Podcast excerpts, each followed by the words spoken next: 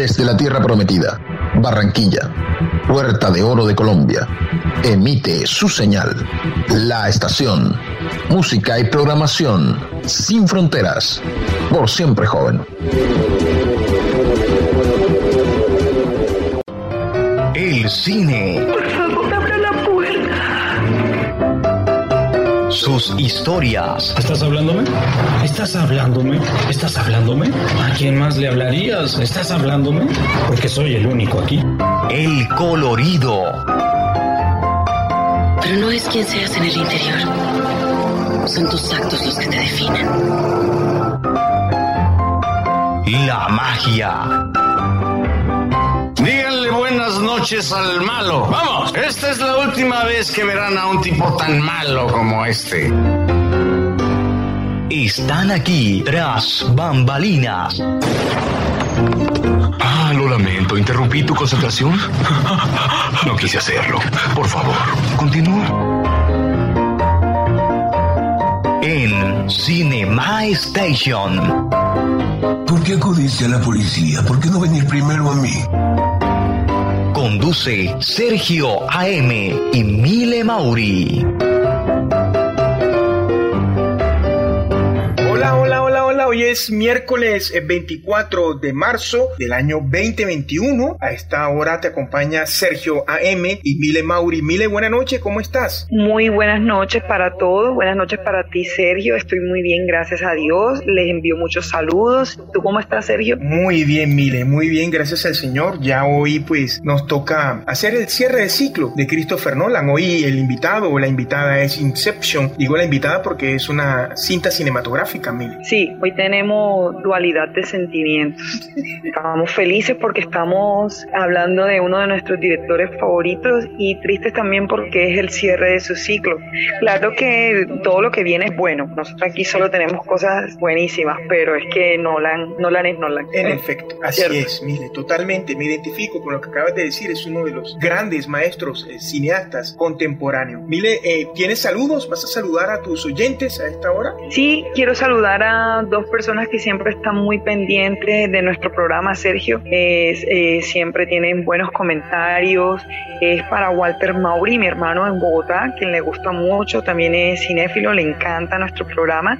Y para Alexa Jurado, acá en Barranquilla. Un abrazo y un besito y muchas gracias por escucharnos. Muy bien, le enviamos saludos a los eh, familiares y a los amigos eh, de Mile Mauri. Gracias por el apoyo a todos. De igual manera, quiero saludar a Heidi Moreno, también en Barranquilla, quien eh, hace las voces de nuestro voice o de nuestra voice over para las promos eh, de los distintos ciclos que tenemos preparados acá en Cinema Station a través de la estación radio online. Como lo había dicho, hoy eh, cierre de ciclo, Christopher Nolan, Inception, eh, traducida en Latinoamérica o Hispanoamérica como El Origen, Mile. No sé si te parece pertinente entrar en materia ya, Mile Mauri. Entremos ya, entremos de una. Muy bien, eh, obviamente este es uno de los trabajos eh, más aplaudidos de Christopher Nolan y aplaudido por todos los espectadores y por un sector gigante de los críticos y un sector minoritario no tanto pues eh, aplaudiendo sino pues eh, criticando pero críticas eh, bien cimentadas, críticas con argumentos. El cineasta estrenó la película en el año 2010 y con ella dio mucho de qué hablar, además cuenta con un reparto totalmente de lujo, figuras como Leonardo DiCaprio, Joseph Gordon, Levitt, Cillian Murphy, Tom Hardy, Ellen Page, Michael eh,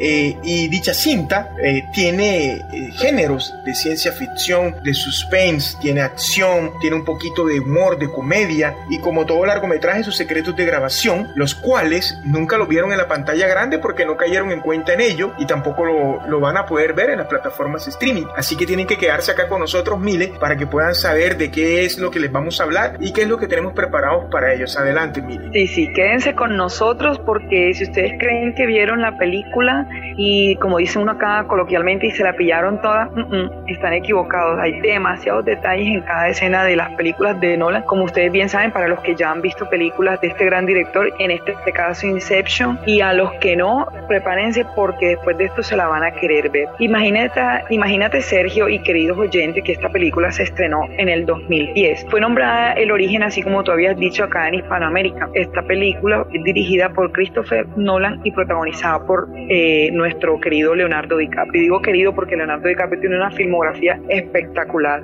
Eh, el personaje de Leonardo se llama Dominic Coe. Este es un hombre que es capaz de entrar en los sueños de las personas y robar sus pensamientos. Solo que esta vez eh, él y su equipo son contratados para implantar una idea. Siempre ellos siempre han sacado información, pero esta vez fueron eh, contratados para hacer lo contrario, no para sacar, sino para introducir o implantar una idea, como dicen ellos. con las actuaciones, los efectos especiales, la trama, una ciudad doblándose sobre sí misma y muchas cosas más pasando a la vez, resulta muy fácil pasar por alto varios detalles, así como tú mencionabas, al ver esta película. Por ello, aquí nosotros les vamos a decir algunas de las cositas eh, que son bastante curiosas de este film que los va a dejar sorprendidos. Eh, si juntamos las iniciales de los personajes de esta película, como son Dom, Robert Eames, Arthur Mal, que Moll es que la nombran ahí en la película, y Saito, las iniciales de estos nombres forman eh, una palabra, la palabra dreams, que traduce sueños. Y si a eso le sumamos el resto de, de los personajes que son Peter, Ariane y Yusuf, se lee Pei con la, con la letra inicial de cada de los nombres de ellos, que sería como Dream, Dreams Pay, algo que traduce como que los sueños pagan. O sea, ellos prácticamente eran como ladrones de, sueños, Sergio. Totalmente, totalmente. Fíjate estos detalles que pues lo que tú acabas de decir, nuestros amigos oyentes cuando estuvieron en el placer y el honor de ser espectadores de esta película, Mile, eh, no cayeron en cuenta en las iniciales. Yo tampoco caí en cuenta en las iniciales eh, de, los, no, yo de los personajes. Yo tampoco. Adelante, Mile. Sí, y, y sobre todo por ejemplo, o sea, lo que yo decía hace un rato, cuando uno se, se, ve una película como la de Christopher Nolan, uno tiene todos los sentidos dispuestos, los oídos, eh, la vista eh, y el pensamiento, ¿no? Porque son películas que, que, te ponen a desarrollar la mente, te ponen a sacar conclusiones y que cada detalle cuenta. Pero fíjate, por ejemplo, que esto no, esto no, nosotros, yo por lo menos no lo había percibido, bueno, ahora tú dices que tampoco. Sin embargo, eh, a pesar de ser detalles espectaculares, no es como de sorprendernos de Nolan que él salga con, con este tipo de cosas, porque ya él nos viene acostum nos trae acostumbrados a este a estos detalles. Para él los guiños dentro de las películas eh, también son otras cosas de las que él acostumbra, Sergio. En efecto, así es, Mile. Eh, otro detalle que no caímos en cuenta o no lo sabíamos es acerca de la banda sonora, la canción Non Je Rien, un tema pues en el lenguaje o en la lengua francesa, el tema al lenguaje castellano, la lengua castellana traduce no, no me arrepiento de nada. Es un clásico de Edith Piaf y revela algunos de los temas centrales, los arrepentimientos y la resistencia a dejar ir al pasado. Recordemos que Cop, ese es Leonardo DiCaprio, no es capaz de dejar ir a su difunta esposa, Amol. Además, la canción es tan importante para la película que Nolan hizo que la duración de la cinta fuera una referencia total de 2 horas y 28 minutos, mientras que Non Gene Regrette Rien dura 2 minutos y 28 segundos. Ahí nosotros podemos darnos cuenta cómo Nolan le da un valor preponderante a la banda sonora, a la música, al sonido y a la edición de sonido, Mile. Eh, también dentro de estas eh, cosas curiosas del rodaje, de eh, el origen, como fue traducida para Latinoamérica esta cinta, del británico Christopher Nolan, dice que la pintura de Francis Bacon en el castillo japonés donde Moll y Cobb están en la extracción de Saito, cuelga la obra Estudio para la cabeza de George Dyer en 1967, un retrato de Francis Bacon. Creo que ahí, para mí, sugerencias de distorsiones de la memoria en la forma en que se representan las caras de una manera que pareció fascinante de varias maneras. Eso lo explicó Nolan sobre la obra, que también significaría una proyección de Cobb. Lo que hablábamos fuera del micrófono de cómo Nolan encadena eh, la pintura, la música, los guiños hacia, hacia otros directores de cine, hacia otros cineastas y aparte también pues eh, de las películas que han dirigido ciertos cineastas también. Sí, nosotros ya venimos acostumbrados a, que Nolan es un, un, director que cuida demasiado de los detalles, pero demasiado. Y uno de los detalles de los que él más, él más cuida es en la música, en las bandas sonoras. A los que han tenido la oportunidad de ver la película, yo sé que esta, esta canción les, les ha gustado porque es una, a, pesar de que está en la lengua francesa y, y, de pronto uno no tiene la oportunidad de entenderla de inmediato, pero es una canción que te transmite, o sea, hay, hay letras, música y cantantes como a todos los que nos gusta la música, nos transmiten cosas. Y luego que uno ya conoce el la traducción, lo que dice la, canción, se da uno cuenta que es la canción perfecta para la película y para las escenas en donde está colocada, ¿no? Entonces eso te, lleva, te transporta a meterte en, la escena. Em, y el otro detalle de la película, sí, también eso lo, expresaba Nolan Sergio acerca de que es una, una proyección de Coe. Esta, esta película definitivamente está llena de muchísimos detalles. Uno de esos también es el, el tótem de Arthur. Recordemos que los tótems ayudan a identificar qué, es un sueño y qué, y qué no con el movimiento. El de Arthur, que es el actor Joseph Gordon-Levitt, es un dado con los números 5 y 6 que después al, pasar de la película nos vamos a dar cuenta que aparecen en, en los niveles del hotel. Además, las matrículas de los autos también.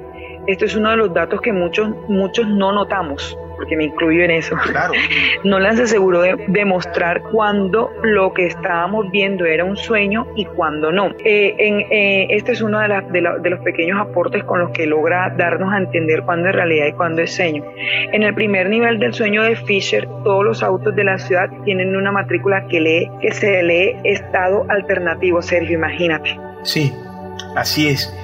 En realidad, lo que tú decías al inicio, y lo hemos dicho desde el estreno del ciclo de Christopher Nolan, para mí es uno de los, de los genios, es uno de los eh, directores de cines eh, más talentosos eh, de la época contemporánea. también ya para meternos en este cuento o seguir con este cuento pues, de, los Totem, porque hay, mucha, hay muchos espectadores, muchos cinéfilos que creen de que el anillo de bodas o el anillo de matrimonio entre Don, Cobb y Moll era el, real Totem de Leonardo DiCaprio, pero yo la verdad, yo no coincido en esta. Eh, pues si hay algo que es muy claro, eh, por ejemplo, eh, que él trae puesto, Leonardo DiCaprio trae puesto o lleva puesto el anillo de matrimonio cuando él está soñando o cuando hay flashback. Recordemos que la técnica flashback es volver al pasado, es recordar, no son sueños, es volver al pasado, es recordar. Entonces, ¿será ese su tótem real en lugar del trompo? Eso es lo que muchos creen. Algunos piensan que la eh, pironila era en realidad el tótem de su esposa, o sea, el, anillo como tal. Eh, en realidad, pues, eh, el tótem de Mol era el trompito, por llamarlo así, como decimos en, en, Barranquilla, en Colombia. Un trompo es, es un artefacto hecho a madera que se lanza sobre una superficie de tierra, para las personas que no son de Colombia y nos escuchan, eh, se lanza con una cuerda, una cuerda de, de, curricán, se llama la cuerda. Y el, el, el, material. Exactamente. Entonces él baila y usted pues lo toma con las manos. Entonces eso es un trompo para las personas que no son de Colombia y que no comprenden qué es lo que nosotros estamos acá informando cuando hablamos acerca eh, del trompo. Yo lo digo, Mile, porque eh, hay un pasaje de la película en que Arthur le dice a Ellen Page, y siempre se me, se me olvida el nombre de la niña en el film. Ariane. Ariane. Muy bien. Que le muestre. el arquitecto. ella es el arquitecto. Que necesita, eh, exacto, que necesita un, un tote para pues eh, no se distraiga, para que sepa cuándo es real y cuándo es un sueño. Ella pues diseña una pieza de ajedrez. Creo que es una reina de ajedrez. Entonces ella, antes de diseñarla, le dice a Arthur que le enseñe. El suyo Arthur le dice no, porque si lo toca ya no tendría validez en el sentido de que ya no funciona. Entonces Leonardo DiCaprio, por ese amor hacia su esposa, usa el tótem de ella. Entonces, más adelante, yo voy a dar mi punto de vista, mire, personal, de por qué yo creo que no es el final que muchos creen que sí es. Bueno, de pronto he hablado como, como las imágenes de Nolan en este momento, pero más adelante lo van a, comprender. sí, más adelante sí, lo van a comprender. sí, nos, nos, tiene, nos tienes tipo memento. Sí, sí, memento. en, dos tiempos. Es una locura nos tienes en dos tiempos. Eh, eh, bueno, El laberinto de eh, Minotauro, Ariadne, es Ellen Page, consigue el trabajo.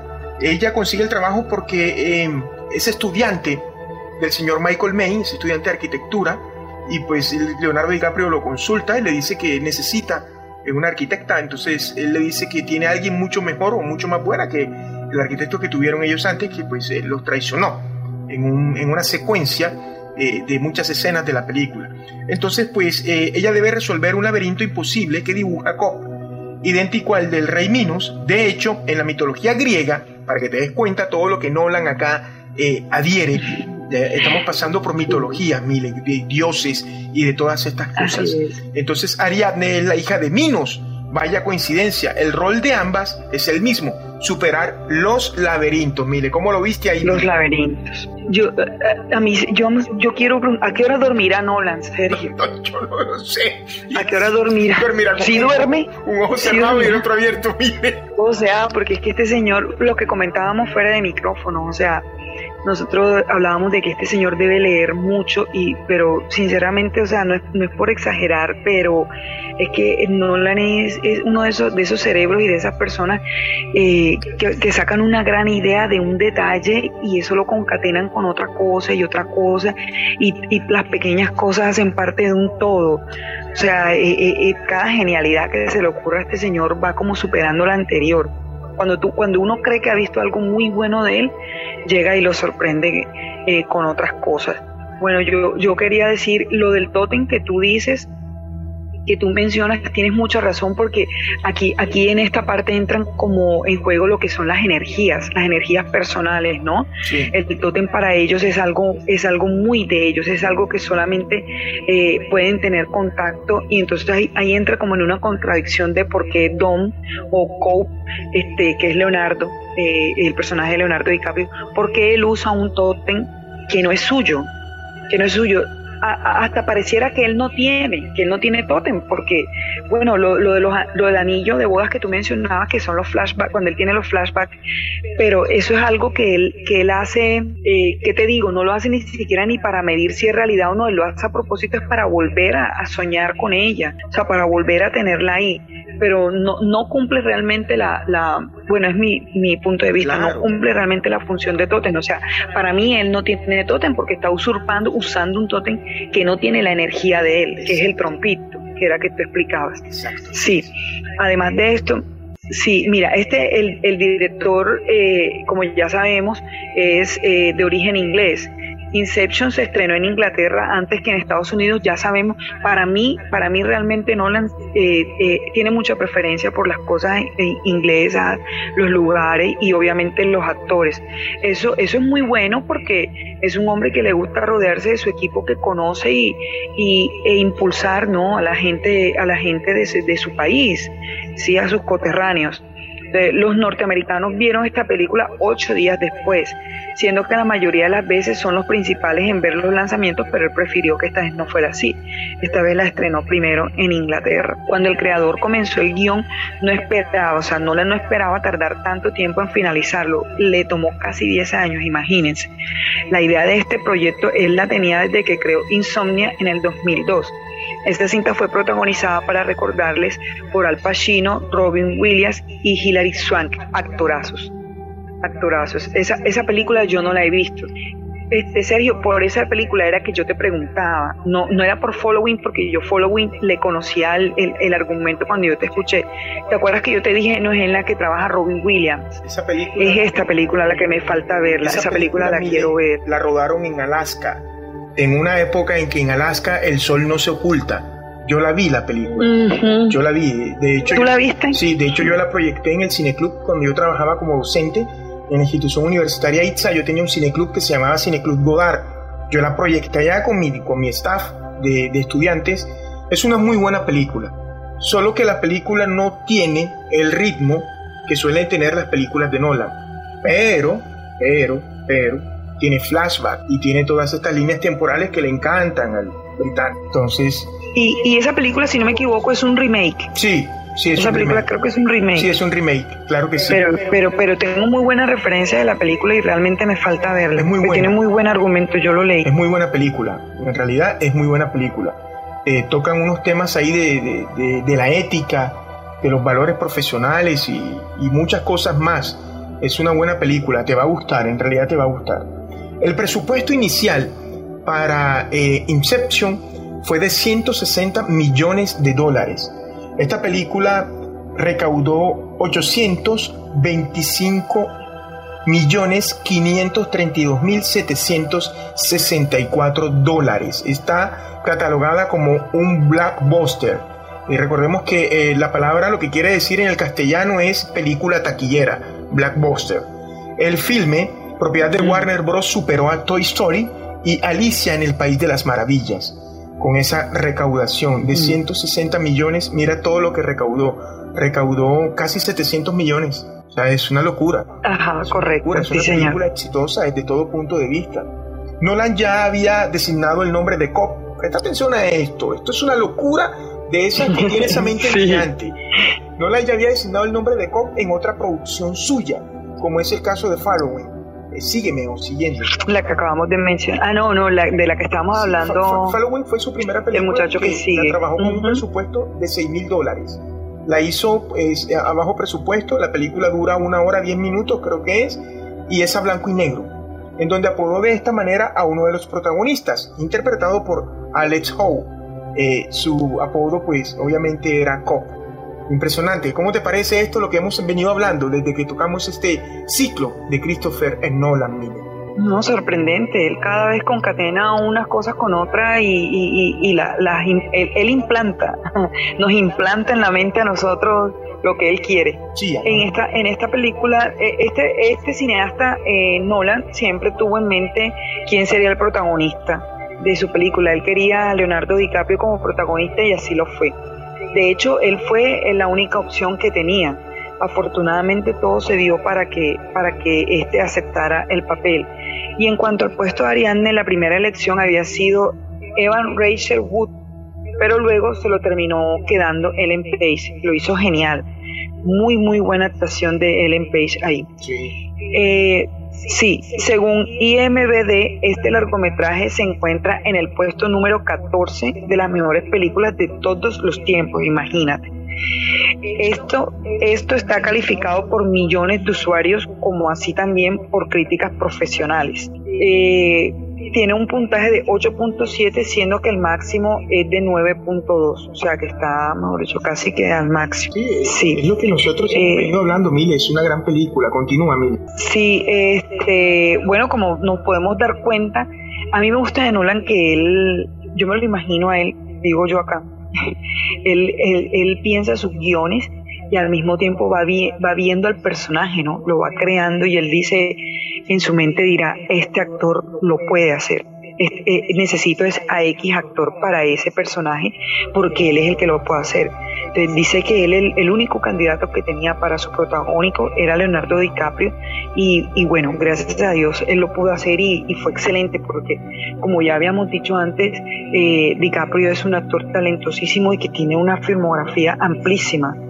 Entonces, este, esto fue muy importante para Nolan, Sergio. Leonardo DiCaprio podríamos decir, antes de hablar de IMBD, que no tiene película mala. Eh, eh, Leonardo DiCaprio es un actor tan, tan íntegro que, eh, por ejemplo, con la que se ganó el premio Oscar, El Renacido, fueron más las expresiones corporales que en realidad que los diálogos. O sea, fue una película donde más que todo sus expresiones corporales pues mostraron el bagaje de la calidad de actor que es Leonardo DiCaprio. obviamente, pues, eh, un Oscar bien, bien logrado, bien conseguido. Y, estilo, estilo Dunkirk. Exactamente, así tal cual. Eh, IMBD eh, o IMBD es un website, es una página web especializada en cine, donde hay datos acerca de, de la puntuación de la película, del dinero que la película ha recaudado, de los tiempos que la película eh, tomó en cuanto a su concesión, es decir, en la escritura del guion, todo lo del rodaje. Es una página que a, todo cinéfilo le va a gustar. Se la recomiendo al cinéfilo que busque pues, eh, los datos de su película favorita allí en, la, página, en el website de IMBD. Eh, el final, el final de Inception, de El origen como la conocemos en Hispanoamérica, muchas veces le han preguntado a Nolan sobre la última parte del film. Este, esto es muy polémico, mire, la, la, última escena. De hecho, pues nosotros, esa última secuencia, no es la última escena, es la última secuencia, nosotros estuvimos polemizando, tú y yo, no polemizando, sino dando nuestros puntos de vista, el tuyo y el mío, y te dije, mire, lo que yo te acabo de decir no quiere decir que sea en realidad, valga la redundancia, ya con tanta película de Nolan que hemos visto y hemos tratado, ya pues como que me confundo. Eh, no quiere decir que la verdad absoluta sea la mía. No, la tuya también es buena, o sea, es tu verdad eh, subjetiva, es tu punto de vista y es válido. De esto se trata el cine, de debatir, de confrontar ideas, de enriquecerse mutuamente. Entonces, lo que Nolan siempre se le ha preguntado, eh, él nunca ha respondido. Y si responde, dice algo como que este final quedó inconcluso, dejando al público que crea lo que quedó atrapado en un sueño o que volvió a la realidad que era lo que con Milena confrontábamos, era lo que hablábamos. Lo único que expresó el cineasta al respecto fue su sentimiento. Con el tiempo comenzamos a ver la realidad como la pariente pobre de los sueños. En ese sentido, quiero hacerles notar que nuestros sueños, nuestras realidades virtuales, esas abstracciones que disfrutamos y que nos rodean, son subconjuntos de realidad. Fíjate cómo juega con nuestras mentes. Porque cuando estamos viendo una película, cuando estamos viendo una película, acá, acá Colombia, porque todavía no ha llegado la técnica de los 4D y de, los 5D eh, que tienen los cines en, Norteamérica y en, en Europa. Eh, voy a explicar eso brevemente, que es, es decir, cuando hay movimiento eh, brusco de acción, la silla se mueve. Cuando hay sensación de frío, de lluvia, usted lo siente. Eso es como se ve el cine para los espectadores, o como se vive el cine para los espectadores en Norteamérica y en, y, en gran parte eh, de Europa. Eso pues mile, eh, porque en realidad la última secuencia de la película o del filo o de la cinta o del metraje se ha vuelto polémica. Entonces pues, como bien sabemos, Nolan es alguien cuidadoso, alguien estudioso y meticuloso. Nolan no da detalles acerca de los finales de sus películas. Él prefiere que seamos nosotros quienes lo interpretemos como nosotros pensamos que es, mire. Así es. Sí, sí, él nunca da, da una, respuesta eh, cerrada ni certera sobre el final de esta película. Eh, siempre tiende a ser como evasivo, eh, pero, no, pero no haciendo comentarios flojos. Él siempre da una frase que te que parece como que te desviara la atención de la pregunta inicial, el interrogante y te deja pensando sobre lo que acaba de decir lo que tú decías de jugar con nuestras mentes. O sea, siempre, siempre hace eso, es verdad. Y, sí, nosotros estábamos polemizando eh, sobre el final y yo me quedo con el mío. el tuyo tiene sentido, pero yo me quedo con el mío. No, señor, yo tengo criterio. El final que yo quiero es el que yo le di. sí, señor. Miren, el, este, este argumento de Inception, eh, que es Dom Cobb, Dominic Coe, que es el personaje que hace Leonardo DiCaprio, es un ladrón. Para las personas que les gusta, decíamos Sergio también que para las personas que les gustan las películas de espía, esta película es genial. Pues esta, película, acá como, como estábamos diciendo, él es un ladrón que es prófugo de la justicia, pero ladrón de qué? Ladrón de información. Es un, que trabaja para grandes corporaciones que le pagan para sacar informaciones, informaciones de eh, de movimientos financieros, eh, de negocios, de cosas. Entonces, estamos hablando de un ladrón de, alto nivel. Además de eso, este hombre se encuentra prófugo de la justicia estadounidense por el supuesto asesinato de su esposa. Eh, está especializado en infiltrarse en los sueños para robar ideas, como decía, claves de bancos. Y las víctimas están durmiendo, ni siquiera se están dando cuenta de que de que están eh, sacándoles información, ni siquiera se dan cuenta que están dormidos porque utilizan un dispositivo de tecnología militar experimental. Entonces eh, se ubica en un escenario construido por la subconsciencia de uno de los atacantes. Bueno, los atacantes son las personas que tratan de entrar a, invadir el sueño, ¿no? Eh, y están ocupados estos espacios por proyecciones mentales eh, que el sujeto, se les, a través de los cuales el sujeto se les trae la información, quien por lo mismo no sospecha, no sospecha ni siquiera de estar soñando. Eh, eh, en, esta, en esta partecita, quería detenerme, Sergio, para hacer un comentario acerca del personaje de, de Cillian, que es Robert, Robert Fisher. Se llama. Resulta que cualquier persona eh, que, de las que ellos han tratado han sido personas que no tienen como mucha información acerca de, de este, de esta cuestión del asunto de los sueños, pero ellos se encuentran eh, que van a, implantarle la información y al, al, a la víctima, por decirlo de esta manera, a quien le van a implantar la información que, que necesita Saito, esta persona sabía de los sueños, Sergio. De hecho, su subconsciente, eh, las proyecciones de su subconsciente comienzan a atacarlos a ellos, porque digamos que el, hombre había como leído y se había preparado mentalmente para este tipo de, de situaciones, Sergio. Sí, así es. Eh, en realidad, este argumento de esta película eh, podría decir alguien que también es ciencia ficción, es fantasía. En realidad sí, tiene un poco de todo lo que al inicio hemos hablado. Eh, esta película tiene un diseño de producción que a mí me encanta, a mí me encantó. Más adelante voy a hablar acerca del diseño de producción. Ahora lo que quiero hablar es de la dirección de fotografía. De pronto nuestros oyentes cuando escuchan el término dirección de fotografía se preguntarán, pues, ¿eso qué es? ¿Es una foto? Sí, es una foto pero esa foto necesita unas cualidades eh, pictóricas eh, especiales. Es decir, ellos ahí tienen que ver la luz, cuánta cantidad de, luces van a usar, y no solo la cantidad de luces, sino pues eh, el vatio, es decir, de cuánto es.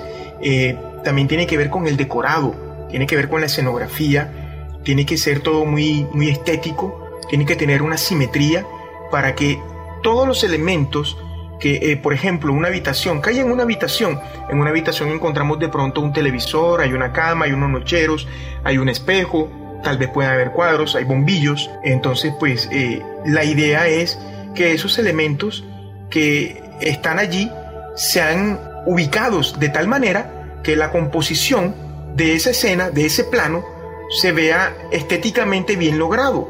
Eh, de eso se trata la fotografía. ¿Listo? Entonces, el director de fotografía eh, de esta película fue Wally Feister, habitual director de fotografía de Nolan, hasta la llegada de Van Hoyten. Ya hemos hablado de Van Hoyten de, en varias películas a partir de Interestelar con Nolan. Eh, obviamente fue oscarizado por la foto de esa película, fue galardonado con un premio Oscar, aunque llamativamente es de los pocos apartados que no fueron arriesgados en este film. La fotografía de Feister podría ser un claro ejemplo de lo que se considera cine académico, y así ejecutó la mayoría de los planos. Quizá era lo que mejor le venía para contar esta historia y dejar en reversa en reversarla más. La composición de los planos, lo que yo les contaba ahorita, está trabajada con la regla de los tercios. Se me olvidó hablar de la regla de los tercios. En la mayoría de sus secuencias, dándole importancia a los ojos. Es decir, eh, un tercio es cuando yo ubico el personaje, al sujeto, lo ubico de tal manera que me esté dando una mirada o que me esté dando eh, un ángulo hacia algo que me va a generar una acción. ¿De acuerdo? Algo que me va a generar una acción.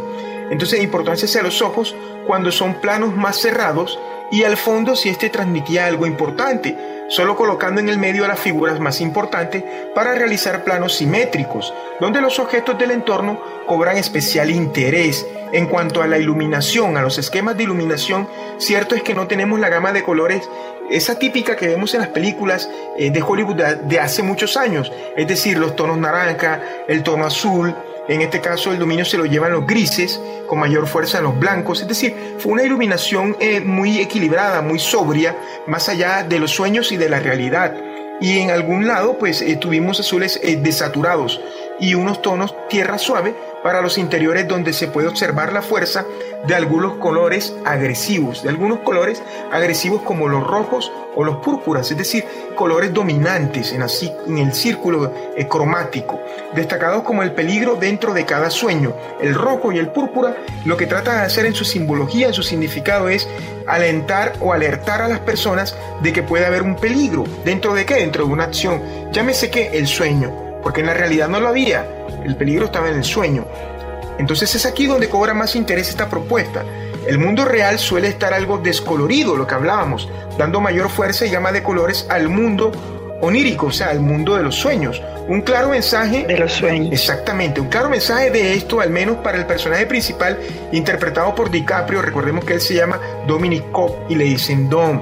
El mundo onírico es el que tiene más importancia, mayor interés y en el que se siente más vivo, algo que juega en contra de la realidad, ya que los sueños suelen apreciarse como oscuros o con ausencia de colores llamativos, o sea, los sueños que hemos visto en otras películas, en otros metrajes, en otras cintas. Recordemos que esta es una cinta de Nolan y que pues eh, evidentemente nosotros sabíamos que estaban soñando porque todos pues eh, eh, se inducían en un sueño, pero no lo sabíamos por la textura de la imagen, porque la textura de la imagen no era desenfocada o no era de esos colores pues opacos, era de la misma textura, Mile. Entonces esto fue lo que lo hizo mayormente llamativo, Mile. Sí, es que, o sea, e, eso también hace parte de un, para mí eso hace parte de una intención, intencionalidad de, de Nolan.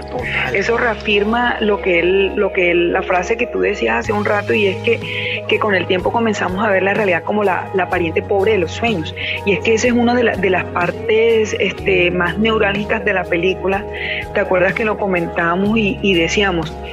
Eh, eh, la eh, Moll, la esposa de, de Dominic, comenzó a amar tanto el mundo de los sueños y ese, ese, los sueños y ese mundo que ellos habían construido, que comenzó a sentir que ya su realidad, la realidad Dios mío, es que es complicado los términos. Sí, Decir la realidad real, la realidad, digamos, terrenal, la consciente, vamos a decir la realidad consciente a la realidad, a su realidad onírica. Entonces comenzó ella a querer siempre estar en el sueño, en el sueño, porque comenzó a sentir que esa era su realidad, tanto así que una vez que estaba despierta se confundió y, creyó que aún estaba dentro de un sueño. Eh, recordemos que eh, para ellos despertarse, una de las formas de despertarse era o la patada o, o muriendo que lo que los mataran en el, en el sueño, ¿no? O el popular Entonces, eh, correcto, también, exactamente, sí, como un impacto fuerte de vida. Eh, de ahí que por eso ella pensara que, que muriendo iba a volver a, a, su realidad, ¿no? Comenzó a confundir todo eso, o sea, es que es un, un, un dilema y algo demasiado interesante para verlo. la banda sonora de esta película es espectacular como casi todas las bandas sonoras de las películas de Nolan. Y además de eso, él le da mucha importancia a esto. Entonces, eh, y es una parte eh, de las más destacadas en este film. De hecho, la colaboración de Hans Zimmer y Nolan ya es una hermandad. ¿Te acuerdas que hablábamos de alianzas? Totalmente. alianzas, bueno, ya, ya sabemos que Zimmer y Nolan siempre están juntos. Ellos no solo se consagran juntos, sino que en cada film cobran más importancia la, la, la BSO de Timer, las bandas sonoras, como ya pudimos eh, ver en, en Dunkirk. Si te acuerdas? Claro que sí. Eh, que era una banda sonora espectacular, hablamos de eso. En este caso, Timer no solo propone unos temas muy buenos, sino que su conjunto cobra una importancia en la historia. Es muy destacable el uso del tema eh, Ryan de Ryan, para a través de su ralentización del fondo musical de los temas que se producen cuando se está en el sueño, en el mundo onírico de lo que hablábamos. Así, cuanto más inmerso es el sueño, más lenta es la reproducción de, este tema. Entonces ahí nos damos cuenta de la importancia. Otra, parte que, que Nolan le da demasiada importancia en su película son las bandas sonoras. Y lo que mencionábamos, la canción esta que tú estabas hablando, eh, que nos indica que la, persona está soñando. O sea, e, es, muy, muy diciente las bandas sonoras de esta película. Cuando la estén viendo, eh, eh, preste la atención o cuando la vuelvan a ver, escúchenla detenidamente, Sergio. Sí, el guion de esta película mantiene la estructura, la misma pauta que presentó Nolan en Memento, en la que se dan tanto un prólogo como un epílogo, conformando una historia más que cíclica, una historia circular de forma que sin el final no se puede dar el principio. Pero quiero, quiero hacer una síntesis eh, en algo. Es decir, eh, los guiones, eh, obviamente hay dos guiones, hay dos tipos de guiones. Hay un guion que es literario, que es donde están los diálogos de los personajes con sus acotaciones, es decir, cuando no hablan, que caminan, cuando hacen gestos Esas se llaman acotaciones, están allí. Y está el guion técnico, que es todo lo que tiene que ver con el lenguaje cinematográfico. Entonces, en este caso me voy a centrar en el lenguaje cinematográfico, en el guion técnico. El guion técnico es realizado por el director, eh, usualmente, pero pues también lo puede realizar el guionista, pueden trabajar ahí de la mano hasta el director de fotografía. Eh, este guion bien particular, porque si bien es una película acerca de viajes en el tiempo a través de los sueños, usted no deja de percibir los detalles. ¿Qué son los detalles? Los gestos, las expresiones. Eh, cuando lanzaban los totem para ver si eh, es una realidad o es un sueño. Eh, entonces nosotros ahí vemos esos detalles, los planos de detalle que son para mostrar simplemente un detalle de algo que nosotros queremos que el espectador caiga en cuenta.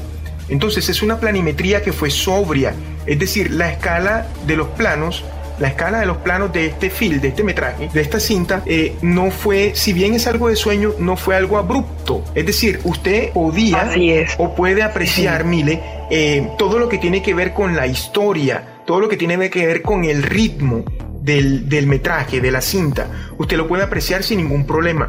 ¿En qué está el detalle para poder comprender el origen Inception? En la concentración que usted le presta a los pequeños detalles. Mire que aquí hemos estado hablando de Totem, hemos estado hablando del anillo de matrimonio, hemos estado hablando de dados, hemos estado hablando de una serie de cosas que cualquier persona puede decir, no, eso no tiene ningún valor. Pues eh, ese es un guion bien logrado. No es el mejor guion porque no lo es. Que decir que es el mejor guion de la historia del cine, no, no lo es. Pero es un guion bien logrado que funciona y aplica para el tipo de ritmo que llevaba eh, esta cinta, Mile.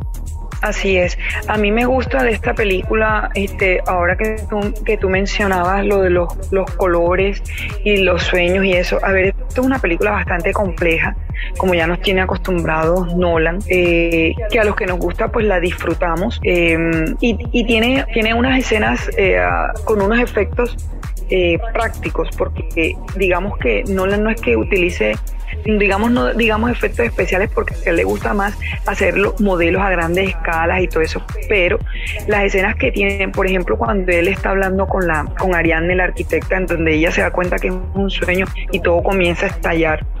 ¿Te acuerdas, Sergio, que comienzan las flores y todo en un café. a estallar? Eh, sentados en un café, sí, y luego cuando se doblan los edificios, o sea, son escenas destacables, pero no es lo más destacable de la película. Y me gusta porque él centra la, la atención es en los detalles que tú hablas, que son los que sí hacen el todo de la película.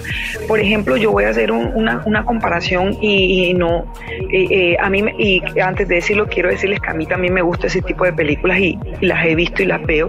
Por ejemplo, lo que son esto de los, de los Autobots y los Decepticons, recuérdame la película, ¿cómo se llama?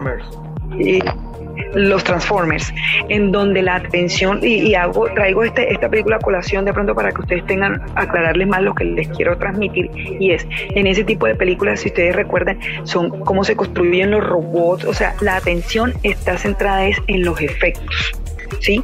Eh, de pronto los diálogos no son muy buenos, nadie le presta atención, demasiada atención o algo. Bueno, a los que les gusta ese tipo de películas, obviamente ya, ya, sabrán eh, los diálogos y eso. Pero lo que quiero decir es que allá le hacen un, énfasis a la construcción de los robots, cómo se desarman, cómo se, se, se convierten en automóviles, luego en robots, mientras que en este tipo de películas como la de Nolan, o sea, los efectos no es que no es que no sean importantes, pero no son lo más importante de la película, porque la película es lo suficientemente compleja como para que tenga esté como saturada de, de efectos. Esa es mi opinión personal. Igual yo la disfruto y me encanta. Como decía, y para, para terminar con el tema, los efectos especiales siempre tratan de completar la realidad onírica, que es la de los sueños, en la que se sitúan los personajes de este filme, como yo decía. Y gracias a esto se logra recrear y simular precisamente eh, los laberintos que siempre tratan de descifrar los protagonistas a través de los sueños, Sergio, que, que, es todo lo que, lo que vengo diciendo. Sí, otra cosa que prometí que iba a hablar es acerca del diseño de producción. El diseño de producción es todo lo que tiene que ver con el arte que viene adherido de todo lo que nosotros observamos en el, en el alrededor o en el ambiente en que se mueven eh, nuestros protagonistas. En este caso, pues eh, nótese que cuando ellos estaban em, en los sueños, ellos cómo vestían, ellos vestían de saco y corbata, recuérdenlo. Mientras que cuando estaban en la realidad, su vestido era muy formal, su vestuario, y pues siempre utilizaban una bodega, bien sea abandonada, para poder desplegar todos sus equipos eh, de tecnología militar experimental para eh, adentrarse en los sueños e implantar las ideas de lo que necesitaban para eh, poder obtener el beneficio de lo que se percibía, o sea, lo que se percibió dentro del film.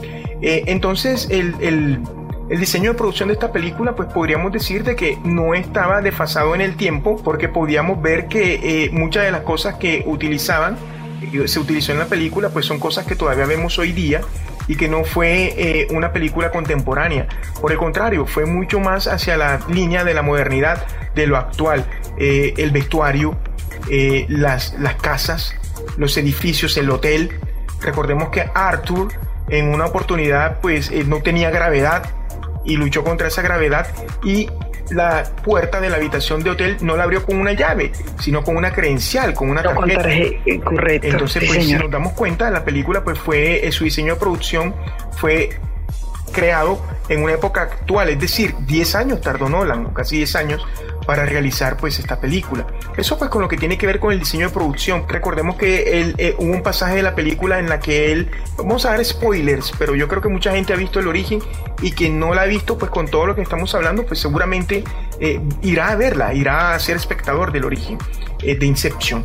Él le decía a, a Ariadne que en esa casa tuvieron su primer hijo, por donde iban, iban pasando, ella le decía, todo esto lo construyeron ustedes, sí, increíble. Ella le decía todas esas cosas a él y pues todo eso tiene que ver con el diseño de producción, es decir, las maquetas de cómo querían que fueran eh, los acabados de las casas, de los, de los edificios. Entonces todo eso tiene que ver con el diseño de producción todo lo que es el decorado, la ambientación, el peinado, maquillaje, todo eso es arte.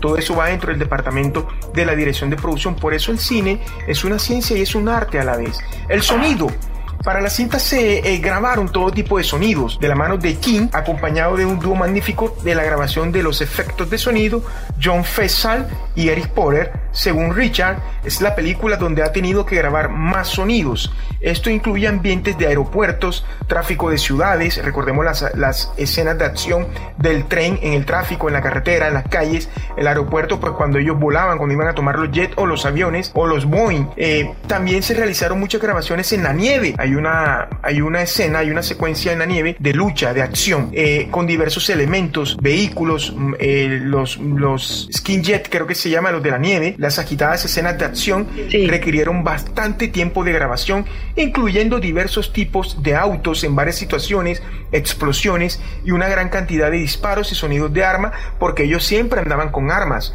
Las armas eran su mecanismo, su herramienta para defenderse de un peligro eh, que les acechaba. Que por cierto, su suenan increíblemente los disparos y las explosiones. El objeto del sonido de este metraje es adentrar al espectador dentro de las secuencias que conforman las escenas que corresponden a cada género, es decir, al drama, a la acción o al suspense, Mile. Sí, así es. No, y ellos tenían armas sofisticadas, para lo cual para mí eh, eh, significa que que trabajaban para gente pesada. Claro que o sea, siempre estaban trabajando para, para grandes empresas, sí, eh, porque fíjate, por ejemplo, en la escena que están ellos ahí en, en la bodega en donde el subconsciente de, de, Fisher los está atacando, que era lo que yo mencionaba de que este, este muchacho, a pesar de estar dormido, eh, las proyecciones, sus proyecciones eran de defensa, de defensa a quien quisiera entrar en la mente de él, por eso era que estaban los los señores estos persiguiendo los armados y todo eso. Y este Arthur saca un, como una, una ametralladora, pero eh, Tom Hardy, que es Imes, el personaje él se llama Imes, este tiene como un lanzagranadas, creo, una especie de bazooka, no lo distingo bien, no no no sé mucho. Es una metralleta, una ametralladora que tiene la, la, la, facultad de lanzar granadas. Ah, ajá, bueno, entonces ellos manejan un, un, un, armamento, o sea, no, no es sencillo el, el armamento que ellos manejan. Este, no, eh, serio, a mí me encanta la escena en donde van cayendo de, de la camioneta hacia el agua. Sí. Eso que va pasando en secuencia con la avalancha de la nieve y la, habitación donde está Art, que también es, eh, es muy espectacular eh, para, para reforzar lo que tú dices de los sonidos. O sea, una cantidad de sonidos que, que les tocó a ellos grabar para poder ambientar la película y reforzarla. El final de Inception eh, es un, un tema de discusión muy, muy grande. Aquí el señor Sergio, el señor Sergio tiene una versión y yo tengo el mismo final pero con distintas versiones. Yo, como ya le dije, yo me voy a quedar con la mía, ustedes también pueden eh, quedarse con la suya. Claro. Eh, esto es lo que más, sí, esto es una de las cosas que más incertidumbre crea. Eh, la secuencia final de el, en el, del personaje de Cope si está soñando o no. O sea, es, ahí queda como el dilema porque más que contestar un sí o un no, pues lo más correcto es decir pues que ya no importa, que es la actitud que da a, entender el personaje. Es una clara evidencia de mostrar que el no mirar atrás como, como una aceptación de lo presente, ¿no? El personaje quiere comprobar si está o no en uno de sus sueños, pero hay algo que le resta importancia a esto y es ver a sus hijos, por lo que esta aceptación es la verdadera realidad. El estar en ese momento y con los que quiere pero por ello Nolan deja esa incertidumbre con el titubeo del tótem, porque es más importante la decisión que la propia certeza de si es real. Me encanta esa, esa frase, la decisión de la, de la propia certeza, de lo que tú realmente quieres y estás disfrutando cobra más importancia de, si es real o no. Además, por otra parte, en caso de cantarse, se podría decir que es una secuencia onírica, o una secuencia de, sueño, que es la versión suya, señor Sergio, eh, ya que está representada, ya que está representada como tal con una referencia más clara. Se trata de la ausencia de planos que muestren los rostros de sus hijos. Si recuerdan, a través de, todas las escenas no habían mostrado el rostro de los niños, sino solo hasta el final. Entonces, este enfoque que se le da atrás del personaje es un punto de vista onírico, o sea, de sueño, y con esto toca, eh, se toca la no identificación de los rostros. ahí por eso que él no veía los rostros. Este final, la escena final de, Inception es cuando él por fin puede verle los rostros a sus niños y, ya tiene la, libertad de llegar a, Estados Unidos y a la casa de sus hijos para poder estar con ellos. Recordemos que una de las maneras de comprobar si él está, si las personas están en sueño o no, es poner a accionar su tótem. En este caso, eh, él tiene el tótem de la esposa, como ya habíamos dicho, eh, que lo había, se había apropiado de él y pone a girar el trompo, el trompito que Sergio nos había explicado anteriormente de qué se trata.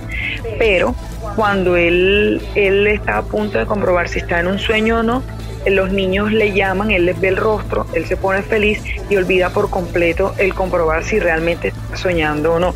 Y el señor Nolan, como es así de especial, no nos deja confirmar si realmente es un sueño o, perdón, si realmente es la realidad o él está en el plano onírico todavía porque la escena es interrumpida y la película es finalizada justo antes que de saber si el trompo se detiene o si sigue girando, Sergio. En efecto, así es, Mile. Eso pues, eh, con lo que tiene que ver con el final de Inception, eh, recordando que el cine es un vehículo para el debate, para denunciar, para compartir, para intercambiar ideas. Cada uno de ustedes, los espectadores, quienes nos escuchan, pues tendrán su final, se quedarán con la realidad de su final o con eh, la escena del sueño de ese final, como usted lo quiera interpretar. Acá pienso que no hay un final absoluto, sino el que usted desde su punto de vista de la subjetividad o desde el punto de vista de lo que usted ha podido eh, realizar a través de la vista, eh, esa mirada, esa óptica, usted se quedará con ese final. Acá para finalizar tenemos unos niveles donde nos hablan, mire, nos hablan de un nivel 1 al nivel 5. Yo voy a empezar con el nivel 1. Sí, señor. El nivel 1 dice realidad. Okay. En este nivel nadie está soñando. Cop y su equipo tienen que conseguir eh, suministrar la droga Fisher para poder implantarle la idea. Sí, recordemos que Fisher es la, la, víctima, ¿no? La persona eh, a la cual eh, Saito, Saito se llama el personaje, ¿verdad? Claro. Eh, del japonés, del empresario japonés que quiere, es como la competencia de él, ¿no? Sí. Saito, eh, Fisher es la competencia de él, el cual es un, un va a heredar este, la, la, empresa de su padre que está a punto de morir y es la competencia de Saito, por lo cual él necesita y contrata a Cope y a todo su equipo para poder implantarle la idea de que no continúe con el imperio del papá, con la empresa del papá, sino que eh, la desarme, digamos, la separe y se la divida y se dedique, se dedique a otras cosas para él poderse quedar como con todo el mercado de, de su negocio. Luego viene el nivel 2, Sergio, que es el, el, primer sueño. Ya en este nivel, el que está soñando es Yusuf y en este sueño tiene lugar el secuestro de, de Fisher. El equipo de COU intenta conseguir un número que usarán más adelante y también empiezan a implantar la idea Fisher de que su padre quiere que no continúe con su negocio, Sergio. Sí, eh, el nivel 3 dice segundo sueño. En este nivel Arthur es el soñador y tiene lugar en su hotel lo que yo le contaba, las escenas de Arthur en el Hotel de la Gravedad. Allí hacen creer a Fisher que Browning, el abogado de los negocios de su padre, es un traidor, la mano derecha del papá de Fisher. Sí, ahora viene em, el nivel 4, que es el, tercer sueño, ya es el último nivel. En él concluye la misión del equipo. El soñador es Ines, que es el actor Tom Hardy. El objetivo aquí es afianzar la idea en el subconsciente de Fisher. Y ya el nivel 5, que es el limbo, eh, que ya no prácticamente no es como sueño, ¿no? Que se encuentra en, el, en el, lo más profundo de la mente humana y a este lugar solo se puede acceder si mueres durante el sueño. Eh, aquí en, la película Saito es quien llega a ese nivel porque él muere en el tercer sueño, pero Kou eh, se queda para poder rescatarlo. Eh, eh, ya como habíamos visto, él logra encontrarlo, pero muchísimo tiempo después, ¿verdad, Sergio? Sí, así es, totalmente. Eso ya le queda Miren, a mí, señor. Eso ya queda a nuestros eh, eh, espectadores que ellos recreen esa parte. ¿Qué ibas a decir, Mile? Bueno, varias cositas. A mí me, me, me gusta, me llama la atención que dependiendo del nivel de sueño y de quién esté soñando, se ven como las características de la persona. Y te acuerdas que tú me decías, hay, hay partes donde a uno le da risa. Y una de las partes donde uno le da risa es el primer en el primer nivel de sueño donde está Yusuf, que es el que está soñando y, y el sueño de él es bajo lluvia. Sí. ¿Sí recuerdas? Sí. Hay una intensa lluvia y es porque él tenía muchas ganas de orinar, muchas ganas de ir al baño. Entonces es algo muy cómico porque así como es, o sea, los sueños dependen de la personalidad de cada uno. Entonces luego viene Arthur, que es como más sofisticado, más, entonces es donde tiene la, la, escena del hotel y todo eso, y los vemos, como decía Sergio, con esas, eh, las vestimentas elegantes y todo eso, ¿no? Y en el último nivel, que es el de Ines, que es el de la, el, el de la nieve, que es con con las motos estas de nieve, o sea, donde es mucha aventura y cada y como lo decía, o sea, dependiendo de la personalidad de cada uno, así son los sueños y lo que ellos ambientan, ¿no? En su mente, es lo que ellos tienen en la mente. Eh, yo escucho las opiniones de todos y cada uno tiene derecho eh, a decir cuál es el final. El señor Sergio tiene su final, pero como dije, el final mío es el que es para mí. Entonces, ese el final es que él sí está en la realidad y logra superar de eso, señor Sergio.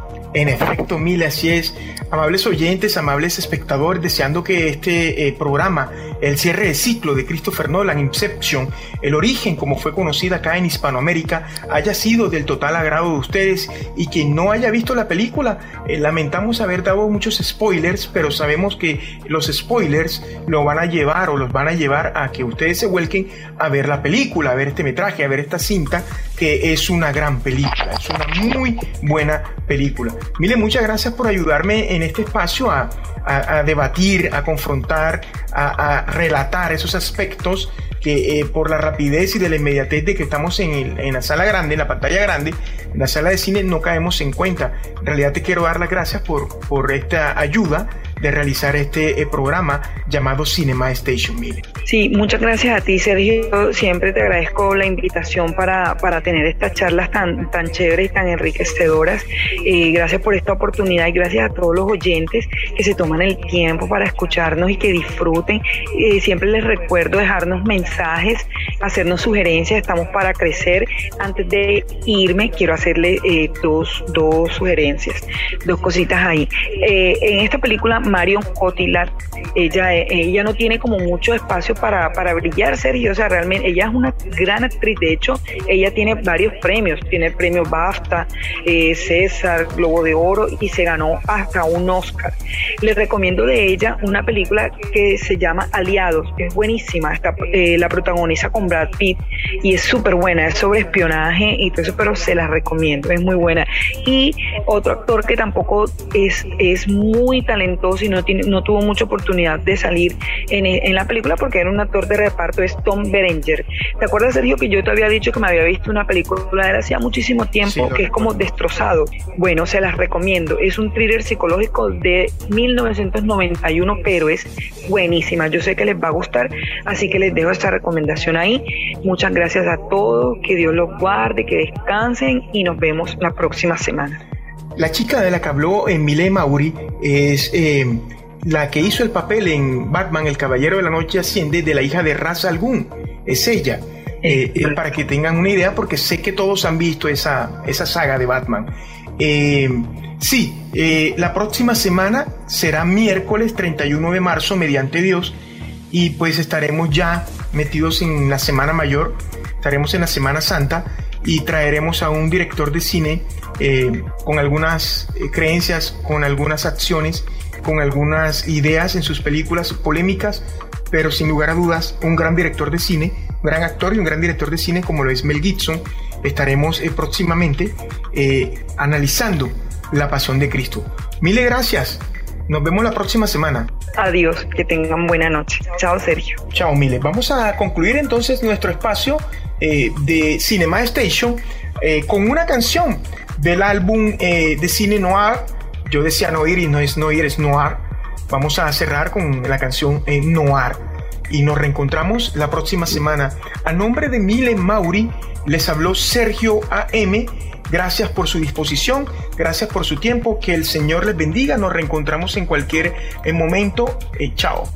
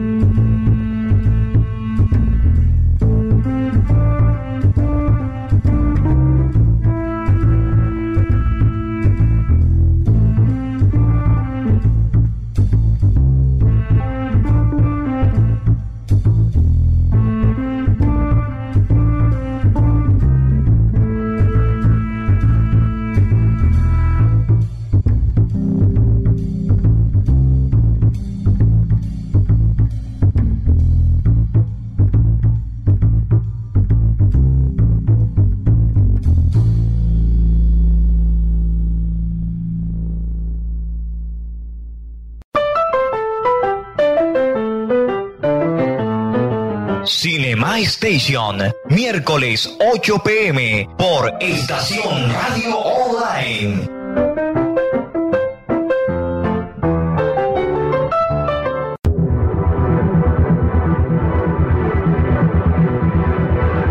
Desde la Tierra Prometida, Barranquilla, Puerta de Oro de Colombia, emite su señal, la estación, música y programación sin fronteras, por siempre joven.